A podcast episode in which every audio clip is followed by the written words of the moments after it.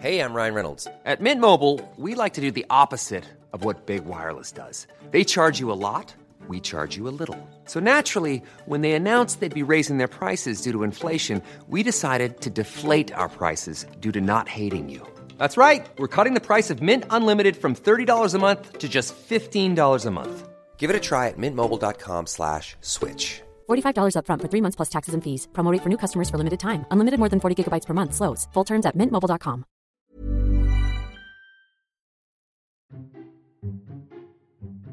Esto es Memorias de Pez, un podcast en el que hablamos de historia y geopolítica de forma clara, sencilla, objetiva y sobre todo muy divertida.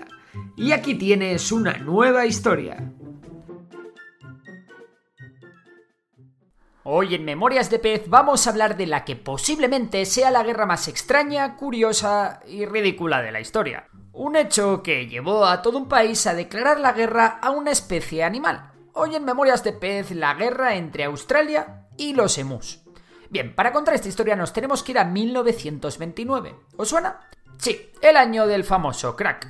Un día haremos un vídeo contando todo esto del crack del 29, pero básicamente se montó una burbuja de especulación épica en el mercado de acciones de Estados Unidos que reventó. Y eso trajo consigo la quiebra de un montón de empresas, el aumento del desempleo y un periodo de penurias económicas conocido como la Gran Depresión. Fue entonces cuando Estados Unidos rebajó un montón sus importaciones de otras partes del mundo, volviendo la crisis mundial. Así que todo el mundo redujo también compras en el exterior. ¿Y a quién no sabéis quién vivía básicamente de sus exportaciones? Pues sí, Australia. Así que la crisis en el país de los koalas y los canguros fue brutal. Los que peor lo pasaron en Australia fueron los granjeros, quienes vivían de la ganadería y sobre todo de la agricultura. Y aquí es donde entran los emus. Para el que no lo sepa, el emú es una ave típica de Australia, que igual te puede recordar a una avestruz. Es la segunda ave más alta del mundo, y no, no vuela. Los emus pueden llegar a medir 2 metros y pesar sobre 45 kilos, pero lo más sorprendente del emú es su velocidad, y es que pueden llegar a los 50 km por hora y sostener esa velocidad durante varios kilómetros. Para que os hagáis una idea, Usain Bolt batió el récord del mundo de 100 metros con una velocidad máxima de 44 km por hora. Ah, y lo más importante, son nómadas y vagan por ahí buscando comida que básicamente son plantas e insectos. La búsqueda de comida les llevó al oeste de Australia, donde se encuentran las grandes plantaciones de trigo. Claro, para los emus aquello era el paraíso. Todo cuanto veían y pisaban era comida. De esta manera los emus reventaban las vallas contra conejos de las plantaciones y se daban unos festines de ensueño. Y lo que quedaba, pues para los conejos, que ya no tenían vallas que les impidiesen el paso. Imaginaros el cabreo de los granjeros que ya bastante tenían con la Gran Depresión. Así que los granjeros pidieron ayuda al gobierno. Había que hacer algo contra estos malditos emus. Así que recurrieron al ministro de Defensa para que realizara una intervención militar contra los miles de emus que se estaban cargando los cultivos de todo el país.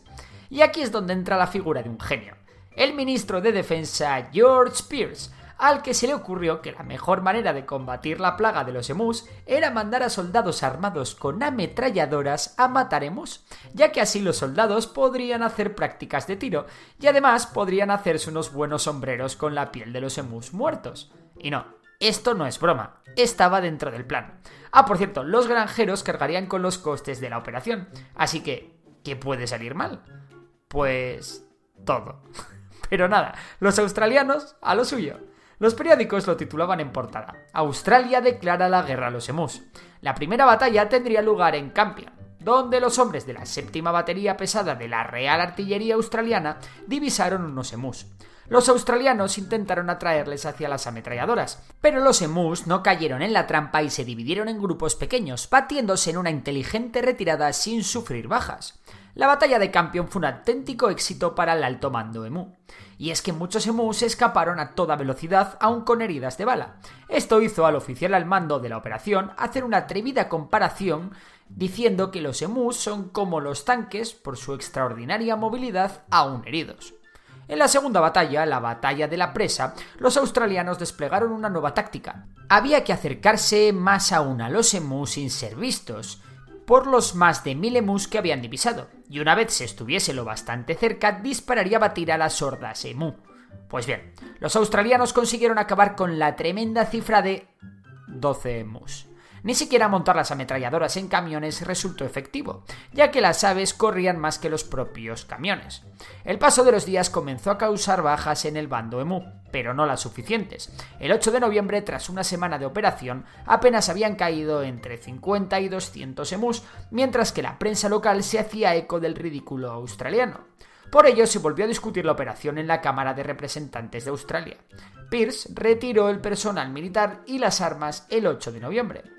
Sin embargo, la retirada australiana provocó que los emus volvieran a atacar los cultivos de los granjeros. Por ello, el 12 de noviembre, el ministro de Defensa aprobó la reanudación de los esfuerzos militares. Esta vez las tácticas de guerrilla emus no fueron tan efectivas y pronto los australianos consiguieron abatir en torno a 100 emus a la semana. Por ello, una vez los emus muertos llegaron a los 1000, los australianos proclamaron su victoria. Los humanos ganan. Pero no, de los 20.000 emus que había en Australia asolando los cultivos, las tropas australianas solo pudieron abatir a 1.000 y herir a 2.500, que bueno, sí, posiblemente morirían al poco tiempo. Los emus siguieron causando estragos en los campos de cultivo durante años más, por lo que no, el ejército emu no fue derrotado. De hecho, los agricultores australianos solicitaron más asistencia militar en los años 1934, 1943 y 1948. Al final, la mejor manera de acabar con los emus fue establecer un sistema de recompensas por emu muerto. Se calcula que entre 1945 y 1960 se dio muerte a 285.000 emus, en un intento de reducir su población. Sin embargo, a día de hoy los emus no están fuertemente amenazados y su continuidad en la faz de la Tierra no corre peligro. Y bueno, esto es todo por hoy. Si te ha gustado el episodio ya sabes que puedes darle a like, suscribirte y si te gusta la economía, seguir a mi otro canal, Memorias de Tiburón. Y recuerda que Memorias de Pez tiene nuevo libro. Esto es La Guerra, un repaso ilustrado a todos los grandes conflictos del siglo XX. Por lo demás, un saludo y hasta la próxima. Si te ha gustado el episodio de hoy, recuerda que puedes seguirnos en Spotify. Y si nos quieres echar una mano, puntúa el podcast con 5 estrellas. Por lo demás, un abrazo y hasta la próxima.